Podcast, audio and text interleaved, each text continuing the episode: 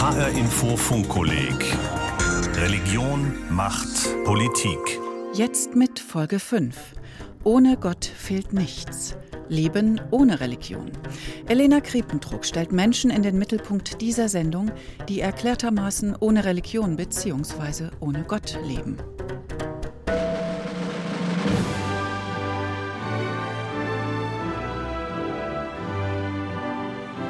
Berlin, Friedrichstadtpalast. Das bekannte Revue-Theater mitten in der Hauptstadt besitzt die größte Theaterbühne der Welt. 200 Jugendliche ziehen in den vollbesetzten Saal ein. Sie feiern heute ihren Übergang vom Kind zum Erwachsenen, die Jugendfeier des Humanistischen Verbands Deutschland. In Workshops haben sie sich vorbereitet. Ich und die anderen. Zukunft 2040 oder vom Wert des Streitens. Auch Manga-Kunst oder Aikido. Mehrere tausend Berliner Jugendliche nehmen jedes Jahr an der Jugendfeier teil. Ein buntes Spektakel mit Popmusik und Tanzshow, Grußbotschaft vom Bürgermeister, kurzen Ansprachen an die Jugendlichen und Theaterszenen aus ihrer Lebenswirklichkeit. Das Internet vergisst nie. Genau. Deswegen will ich auch keine Bilder von mir wie aus dem echten Leben. Ein perfektes Bild zeigt doch gar nicht, wie du wirklich bist. Wen interessiert denn schon, wie ich wirklich bin? Na uns!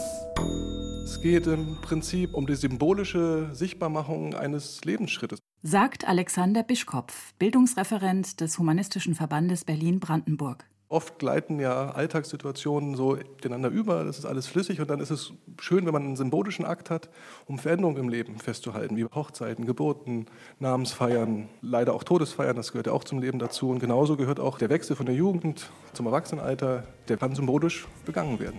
Jede und jeder der 200 Jugendlichen auf der Bühne wird einzeln mit Namen aufgerufen und beglückwünscht. Weltliche Ideale wie ein selbstbestimmtes Leben, Verantwortung, Demokratie, Solidarität und Freiheit werden beschworen.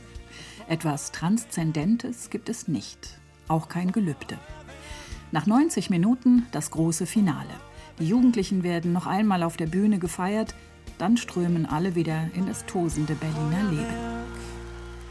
Das wäre das für eure Jugendfeier. Geleiten Sie die Jugendlichen unter Applaus aus dem Saal. Wir wünschen Ihnen einen schönen Tag. Menschenrechte, Humanität und Solidarität. Die humanistische Tradition reicht zurück bis in die Mitte des 19. Jahrhunderts. Viele Landesverbände des Humanistischen Verbandes Deutschland, kurz HVD, gehen auf freie christliche Gemeinden zurück. Heute sieht sich der Verband als nicht religiöse Alternative, als eine Interessenvertretung für Konfessionslose. Der HVD ist eine Weltanschauungsgemeinschaft.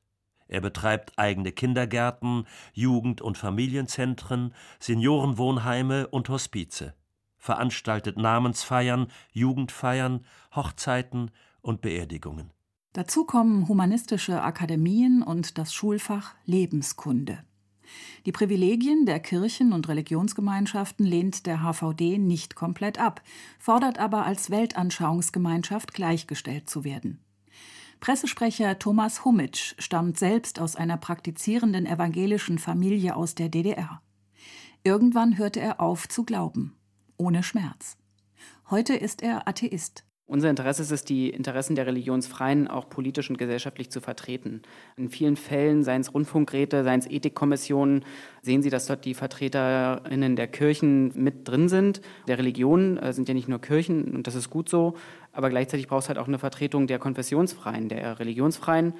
Die dürfen wir nicht vergessen, weil das ist die große Mehrheit in unserer Gesellschaft. Dies stimmt allerdings nur in einigen Großstädten und in den neuen Bundesländern. Laut Erhebung des Religionswissenschaftlichen Medien- und Informationsdienstes in Marburg gehörten Ende 2016 58 Prozent der Einwohner Deutschlands einer Kirche an. Von rund 80 Millionen Bundesbürgern sind das mehr als die Hälfte. Die Zahl der Muslime liegt seit 2018 bei geschätzten 5 Millionen. Dazu kommen rund 700.000 Menschen, die sich zu anderen Religionen bekennen. Etwas mehr als ein Drittel ist konfessionslos. Das deutsche Staatskirchenrecht garantiert allen Religions- und Weltanschauungsgemeinschaften bestimmte Rechte, unter anderem Nichteinmischung durch den Staat, sofern sie als Körperschaft des öffentlichen Rechts anerkannt sind. Gleichzeitig fördert der Staat aber auch die Religionsausübung.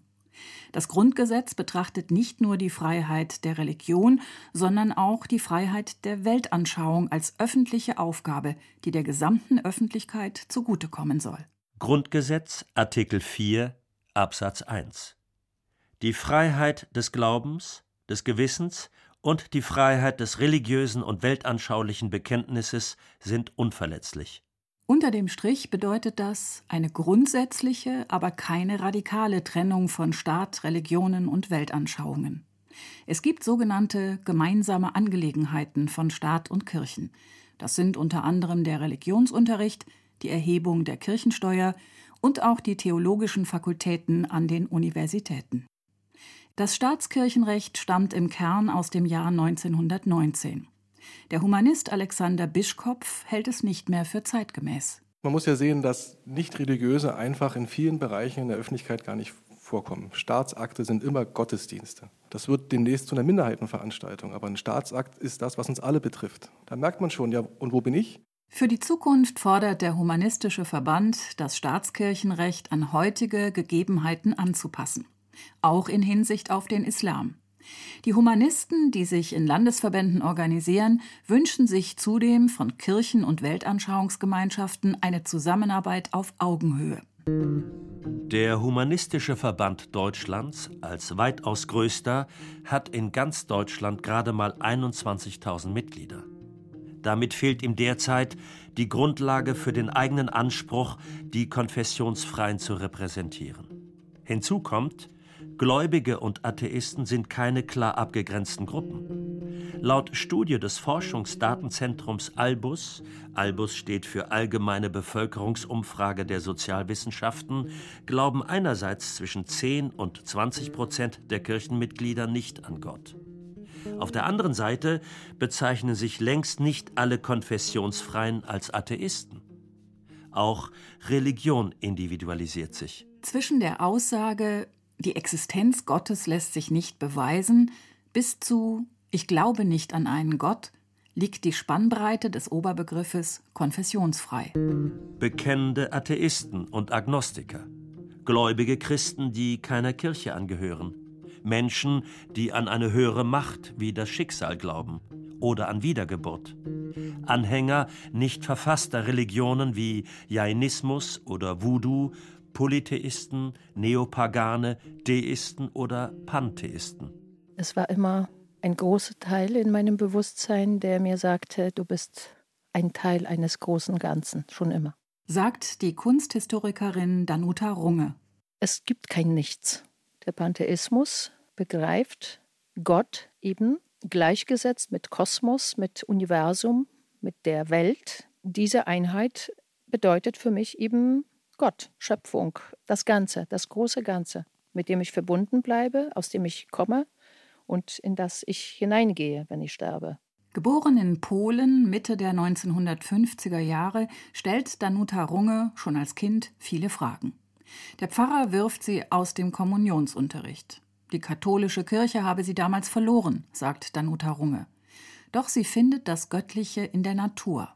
Als Erwachsene reist sie viele Male an den Polarkreis. In diesen großen Flächen Land und dem riesigen Himmel über einem und man stand da so ganz klein und ja demütig und dankbar, ein Teil von dem Ganzen zu sein. Danuta Runge gehört keiner Religion an. Doch mit ihrer deutschen Familie feiert sie christliche Feste auf traditionell polnisch-katholische Weise. Heiligabend gibt es kein Fleisch. Das Stroh unter der Tischdecke erinnert an die Krippe Jesu. Gemeinsam wird eine Oblate gebrochen. Das ist nicht für mich jetzt das Leib Christi, was ich mit den Familienmitgliedern teile, sondern das ist der Moment, wo man sich auch in meiner Kindheit schon immer das Beste wünschte gegenseitig und der Zusammenhalt war dann äh, transportiert. Das ist so tief verankert, dass selbst meine rationale Überzeugung, dass der Gott, der Schöpfer, irgendwie aus der Rippe Adams dann die Frau schuf und so weiter, dieser ganze Quatsch, für mich keine Bedeutung hat. Es ist trotzdem eine tiefe Verwurzelung in eine christlichen Tradition, auf die ich nicht verzichten möchte. Die ist mir wichtig. Ganz ambivalent. Sehr eindeutig äußert sich dagegen der Internationale Bund der Konfessionslosen und Atheisten, kurz IBKA. Keine Privilegien für niemand. Ein strikter Laizismus in Deutschland. Die Kirchensteuer ist dem IBKA ein Dorn im Auge. Denn eingezogen wird sie vom Staat. Die Kirchen zahlen dafür lediglich eine Verwaltungsgebühr. Noch eine andere Verquickung sieht der Verband sehr kritisch. Der Staat überträgt die Verantwortung für soziale Dienstleistungen an freie Träger, an Kirchen zum Beispiel und andere Weltanschauungsgemeinschaften. Die betreiben Kindergärten, Krankenhäuser und Seniorenheime. Dafür zahlt er ihnen Zuschüsse. In den kirchlichen Einrichtungen zum Beispiel gilt aber das kirchliche Arbeitsrecht. So dürfen die kirchlichen Träger von Mitarbeitern verlangen, sich an die geltende evangelische bzw. katholische Moral zu halten. Laut einem Urteil des Bundesarbeitsgerichts aber nur noch dann, wenn die Mitarbeiter in der Glaubensverkündigung tätig sind. Der Internationale Bund der Konfessionslosen und Atheisten versteht sich als Gewerkschaft der Atheisten.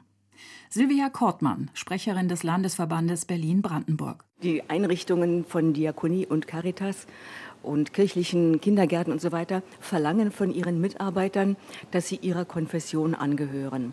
Das heißt, wer der Kirche nicht angehört, der hat wenig Chancen, da eingestellt zu werden. Und wer dann möglicherweise dort äh, schon arbeitet und aus der Kirche austritt, der kann die Arbeit verlieren. Auch diese Staatsleistung kritisiert der Internationale Bund der Konfessionslosen und Atheisten. So werden die Einkommen und Gehälter von Bischöfen, Weihbischöfen und Domvikaren der beiden großen christlichen Kirchen vom Staat bezahlt. Eine Folge des Reichsdeputationshauptschlusses im Jahr 1803 unter Napoleon. Vorangegangen war in einem Friedensschluss unter anderem die Abtretung des linken Rheinufers an Frankreich. Es folgten Enteignungen und Säkularisierungen der Kurfürstentümer. Im Gegenzug verpflichtete sich der Staat, künftig das Einkommen von leitenden Geistlichen zu zahlen, ohne zeitliche Begrenzung. Bis heute bestehen diese Staatsleistungen. Ausgenommen davon sind die Gehälter von Priestern und Pfarrern. Diese Staatsleistungen können nicht einfach gestrichen werden, auch wenn viele das fordern. Sie müssten laut Grundgesetz abgelöst werden, entweder durch eine andere Regelung oder durch Zahlung einer Ablösesumme. Die Kirchen sind in dieser Frage übrigens prinzipiell gesprächsbereit. Es sind eher die staatlichen Stellen, die vor dem möglichen Aufwand und den finanziellen Konsequenzen zurückschrecken. Der Internationale Bund der Konfessionslosen und Atheisten möchte, dass Befragungen von Bürgerinnen und Bürgern nach der Religionszugehörigkeit durch staatliche Stellen gestrichen werden, denn das untergrabe die Neutralität. Und der IBKA wendet sich gegen Sonderrechte anderer Religionen, etwa im Blick auf die Beschneidung von Kindern im Judentum und Islam oder beim Einfluss des staatlich-türkischen Moscheeverbandes DITIB in Deutschland. Der IBKA fordert ein generelles Kopftuchverbot für Minderjährige mit folgender Begründung. Der Islam begründet ja das Kopftuch immer damit, dass die Frauen die Männer verführen. Und wenn schon kleine Mädchen Kopftücher tragen, dann wird unterstellt, dass schon kleine Mädchen die Männer verführen. Also schon kleine Mädchen werden damit sexualisiert. Beim Abtreibungsrecht oder auch bei der Sterbehilfe hätte sich die Lobbyarbeit der Kirchen dominant ausgewirkt sagen Vertreter des IBKA. Gesetzliche Einschränkungen beträfen dann auch Nichtgläubige, betont Frank Fuhlbrück, stellvertretender Sprecher. Auch jemand, der sich jetzt nicht um die Rolle von Kirche und Staat kümmert, ist dann letzten Endes von den Regelungen, die zur Sterbehilfe getroffen werden, betroffen. Wenn man dann irgendwie an einer unheilbaren Krankheit leidet und gerne irgendwie nicht bis zum letzten Tag leiden möchte und da irgendwie einen Ausweg sucht, dann fängt man vielleicht an und vorher hat man sich 30 Jahre lang keine Gedanken darüber gemacht und keinen Grund gesehen, in so einen Verein zu gehen. Wie der Internationale Bund der Konfessionslosen und Atheisten IBKA streben die meisten areligiösen oder atheistischen Verbände vor allem eine klare Trennung von Staat und Kirche an. Manche jedoch attackieren auch die Religion selbst, unscharf unter dem Begriff neuer Atheismus zusammengefasst. Einer der bekanntesten Vertreter ist der britische Biologe Richard Dawkins mit seinen Büchern Der Gotteswahn und Die Schöpfungslüge. Ich sehe Religion als einen gefährlichen Virus. Für viele Menschen gehört zum Erwachsenwerden dazu, den Glaubensvirus mit einer gesunden Dosis rationalen Denkens abzutöten. Wenn man es jedoch nicht schafft, den Virus abzuschütteln, ist man geistig für den Rest seines Lebens im Kindesalter gefangen und infiziert möglicherweise die nächste Generation. Richard Dawkins beruft sich darauf, die Naturwissenschaft habe die Existenz Gottes widerlegt. Glaube und Naturwissenschaft würden sich gegenseitig ausschließen. Bekannte Wissenschaftler wie der Physiknobelpreisträger Peter Higgs werfen Richard Dawkins Fundamentalismus vor. Der Berliner Philosoph und Theologe Richard Schröder zieht Parallelen zwischen aggressiver Sprache und gedanklichem Ansatz der neuen Atheisten und dem staatlich verordneten Atheismus in der DDR. Dort galt Religion grundsätzlich als überholt und wissenschaftlich widerlegt. Ohne Gott geht's auch. Das sagt Philipp Möller, Autor und Beiratsmitglied in der religionskritischen Giordano Bruno Stiftung. Er gilt hierzulande als wichtiger Vertreter des neuen Atheismus. 2009 war er Sprecher einer atheistischen Buskampagne quer durch Deutschland. Wir haben zwar auf den Bus geschrieben, dass es mit an Sicherheit grenzender Wahrscheinlichkeit keinen Gott gibt, aber der Untertitel Ein erfülltes Leben braucht keinen Glauben war für uns ein Stück weit wichtiger. Philipp Möller, 1980 geboren, ist Sohn eines katholischen Kirchenmusikers. Schon als Jugendlicher wendet er sich von der Kirche ab. Heute tritt er als Autor und Vortragsredner offensiv gegen Religion auf. Sein Buch Gottlos glücklich, warum wir ohne Religion besser dran wären, präsentiert er bei Lesungen in ganz Deutschland. Liebe Erstkommunikanten, sagt der Pfarrer jetzt zu uns. Ein Ministrant kommt zu ihm auf die Bühne und stellt eine goldene Schüssel und einen goldenen Becher auf den Altar. Kann mir denn jemand von euch sagen, was in ihnen drin ist? Ja, Julia? Der Leib Christi? sagt sie, doch der Pfarrer schüttelt den Kopf. Noch nicht, sagt er. Hallo, bisschen Respekt, ja? Das Christentum ist natürlich Aberglaube, aber selbstverständlich, so wie alle anderen Religionen auch. Die Bibel als eine mal spannende, mal gähnend langweilige Mischung aus Dichtung und Wahrheit zu betrachten, das ist eine aufgeklärte Betrachtung von Religion. Sie aber als einen Tatsachenbericht hinzunehmen, das ist das Gegenteil von Aufklärung, das ist Verklärung. Philipp Möller geht so weit zu behaupten, geltende Lehre der beiden großen Kirchen sei es, die Bibel wörtlich zu lesen und die Evolutionstheorie abzulehnen. Die Gedanken sind frei, wer kann sie erraten? Sie fliehen vorbei wie nächtliche Schatten. Kein Mensch kann sie wissen, kein Jäger schießen mit Pulver und Blei. Die Gedanken sind frei. Die freireligiöse und Freidenkerbewegung entstand Mitte des 19. Jahrhunderts im politischen Vormärz gegründet von reformorientierten Katholiken und Protestanten und demokratischen Aufklärern. Sie setzten sich für einen vernunftorientierten Glauben ein, ohne Hierarchien, mit Raum für eigenes inneres Erleben, unter ihrem Leitwort Frei sei der Geist und ohne Zwang der Glaube. Das ist unser Credo erstmal ohne Dogma. Wir sind der Meinung, dass dies Individuum die Weltanschauung entscheidet. Also Kant und Feuerbach sind bei uns die Philosophen, die unseren Weg philosophisch geebnet haben.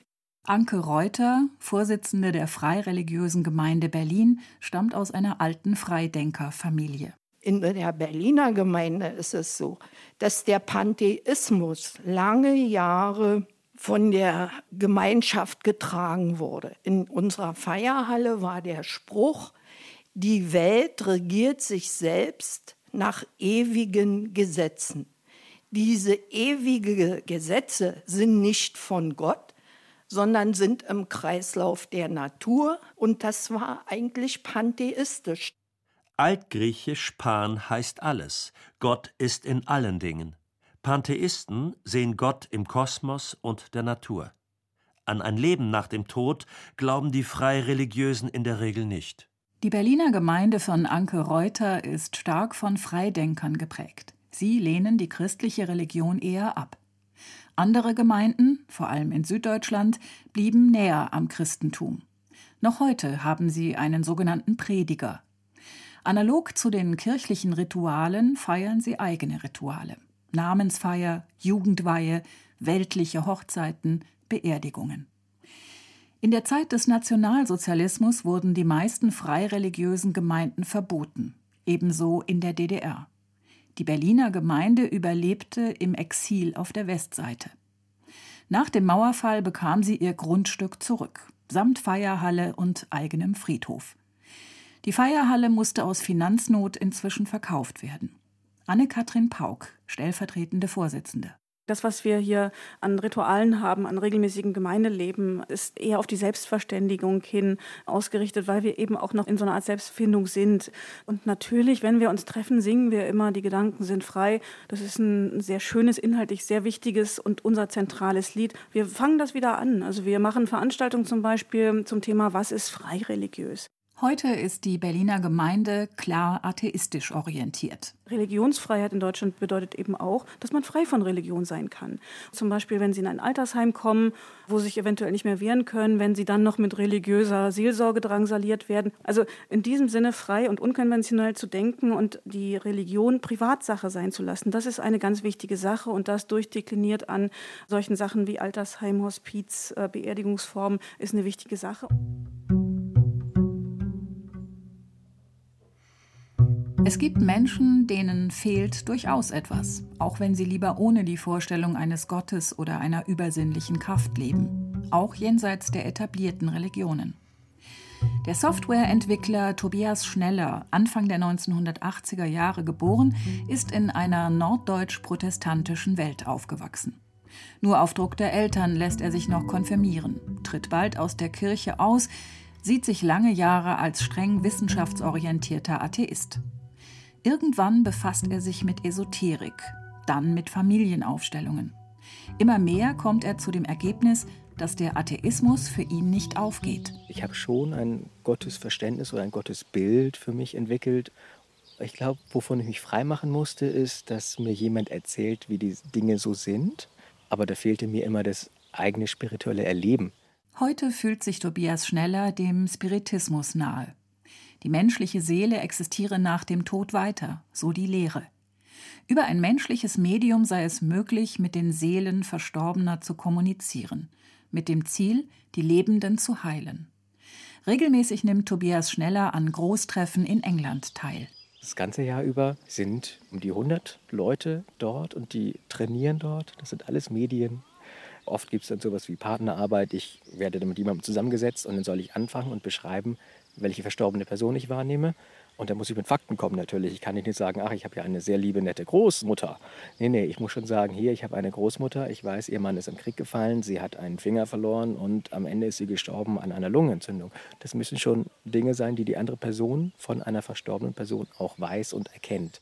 Der Spiritismus, eine weltanschauliche Form des Okkultismus, wird unter anderem in Brasilien praktiziert und ist in England eine anerkannte Religion. Für Tobias Schneller bedeutet er ziemlich viel Orientierung und Stabilität. Ich hatte viele, viele Jahre lang immer das Gefühl, ich habe keinen richtigen Ort, keine richtige Zeit und kein richtiges Ziel. So, und jetzt hat auf einmal irgendwie alles einen Sinn ergeben. Es ist ein Rahmen, in dem ich gut reinpasse. Letztlich geht es ihm um die Frage, wer bin ich wirklich? sagt Tobias Schneller. Und wozu bin ich in die Welt gekommen?